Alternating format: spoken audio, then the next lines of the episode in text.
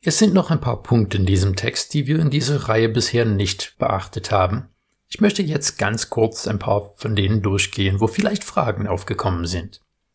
Zu einem, es heißt, dass Eglon, der König von Moab, die Palmenstadt erobert hat. Die Palmenstadt war Jericho. Jericho wäre eine günstige Stelle für Eglon, einen Außenposten im Gebiet von Israel zu haben, denn von der Lage aus konnte man das Jordantal gut kontrollieren und die Stadt war gut mit Wasser versorgt.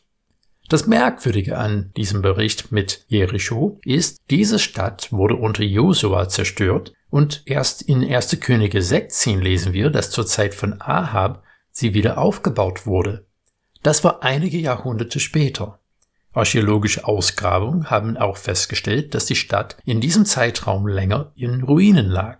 An dieser Stelle kann ich auch nur spekulieren, aber es ist denkbar, dass es umliegende Dörfer auch gegeben hat und dass manche Menschen auch in den Ruinen der Stadt gelebt haben. Die Ruinen hätten auch reichlich Baumaterial für Eglons Sitz geboten.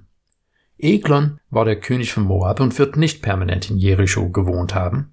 Es ist gut möglich aber, dass er nur gelegentlich nach Jericho gekommen ist, wie in diesem Text, um den Tribut von den Israeliten entgegenzunehmen. In Richter 3, den Versen 19 und 26, lesen wir auch von Götterbildern. Da der Text keine weitere Erläuterung gibt, ist es klar, dass die ersten Leser schon gewusst haben, was damit gemeint war. Ein Wissen, was uns verloren gegangen ist. Es gibt verschiedene Gedanken und Spekulationen dazu. Manche denken, hier sind Gedenksteine gemeint, die das Volk Israel aufgestellt hat, als es das Land Kanaan erst erobert hat. Gott hat das Wasser des Jordans auf wundersame Weise geteilt, dass das Volk durchlaufen konnte. Und Josua hat dann den Befehl gegeben, dass jeder Stamm einen Stein von dem Boden des Jordans nehmen sollte, um ihn zum Gedenken an Gottes mächtigen Wirken aufzustellen. Andere denken, diese Steine sind eine Grenzmarkierung, wo das Gebiet der Moabiter enden würde. Allerdings hatten die Moabiter die Macht über die Israeliten und sie hätten keine Hemmung gehabt, mit ihrer Armee weiter zu marschieren und diese Art der Grenzmarkierung ist eher eine Praxis der Babylonier gewesen, die in dieser Zeit in Israel nicht belegt ist. Diese Götterbilder waren vielleicht genau das. Sie waren wahrscheinlich Götzenbilder, die das Volk Israel in ihrer Untreue zu ihrem Gott aufgestellt haben. Die Erwähnung in dieser Geschichte ist dann ein Hinweis darauf, dass das Volk in dieser gesamten Zeit nie wirklich die Treue zu Jahwe gehalten hat, auch wenn sie ihn um Hilfe angefleht haben. Und noch ein interessanter kleiner Punkt. In dem letzten Vers von Richter 3, Vers 31, lesen wir von dem Richter Shamgar. Auf Ehud folgte Shamgar, der Sohn des Anat. Er erschlug 600 Philister mit einem Ochsenstecken. Auch er rettete Israel. Shamgar erscheint nur in diesem Vers und in dem Lied von Deborah und Barak in Richter 5, 6. Das Auffällige an Shamgar ist, dass dieser Name kein semitischer Name ist, also er ist kein Israelit. Und als Sohn des Anat heißt es, dass er ein Anatiter ist. Shamgar ist ein Kananiter. Will der Text sagen, dass ein Kananiter dem Volk Israel geholfen hat? Haben Shamgars Kämpfe gegen die Philister nur zufällig den Israeliten geholfen? Es sind viele Fragen, die wir nicht beantworten können. Aber eins steht fest. Gott hat diesen Fremden benutzt, um die Israeliten aus einer Not zu retten. In der Geschichte von dem Richter Ehud finden wir manche Elemente, die lustig sind, bis dahin, dass wir sie als ekelhaft empfinden.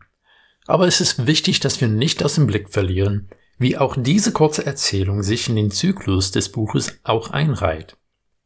Hier finden wir wieder die üblichen Elemente des Buches Richter. Das Volk tat, was böse war in den Augen des Herrn. Das finden wir im Vers 12 von dem Text. Und wiederum taten die Israeliten, was in den Augen des Herrn böse ist. In dem nächsten Schritt des Zyklus wird das Volk so und so viele Jahre lang unterdrückt. Das finden wir sowohl im Vers 12 wie auch in dem Vers 14 von diesem Text. Der Herr aber gab Eglon dem König von Moab Macht über Israel, weil sie getan hatten, was in den Augen des Herrn böse ist. Und in Vers 14, darauf mussten die Israeliten 18 Jahre lang Eglon, dem König von Moab, dienen. In dem nächsten Schritt von dem üblichen Zyklus schreit das Volk zu Jahwe um Hilfe. und Gott setzt einen Retter ein. Vers 15 Als aber die Israeliten zum Herrn schrien, setzte ihnen der Herr einen Retter ein, Ehud, den Sohn Geras aus dem Stamm Benjamin. Der Richter führt das Volk dann in den Kampf und es wird befreit. Von unserem Texten Richter 3, Vers 28 heißt es, Ehud sagt zu ihnen, Jagt mir nach, denn der Herr hat euch eure Feinde, die Moabiter, in die Hand gegeben. Sie zogen hinter ihm hinab, besetzten die Jordanübergänge nach Moab und ließen niemand mehr hinüber. Und in dem nächsten Schritt, das Volk hat Frieden, solange der Richter lebt. Vers 30 von Kapitel 3. So musste sich Moab an jenem Tag unter die Hand Israels beugen, und das Land hatte 80 Jahre lang Ruhe. Seine ungewöhnlich lange Zeit, aber mit 80 Jahren können wir zwei Generationen verstehen. Der Richter stirbt dann und wird begraben, und das Volk tut wieder das, was böse ist in den Augen des Herrn, und dieser Zyklus geht dann wieder von vorne los. Wir lesen zwar nicht von Ehuds Begräbnis, aber in Richter 4.1 lesen wir von seinem Tod und wie das Volk wieder abtrünnig geworden ist. Dieses Verfahren, was in dem Buch Richter sich immer wieder wiederholt und auch eine Ermahnung sein für das Volk damals und auch für uns jetzt, die Treue zu unserem Gott zu halten. Ihr Lieben, aufgrund von einer Abwesenheit meinerseits wird es nächste Woche keine neue Andachten geben. In der darauffolgenden Woche werden wir uns dann die Geschichte von Deborah anschauen.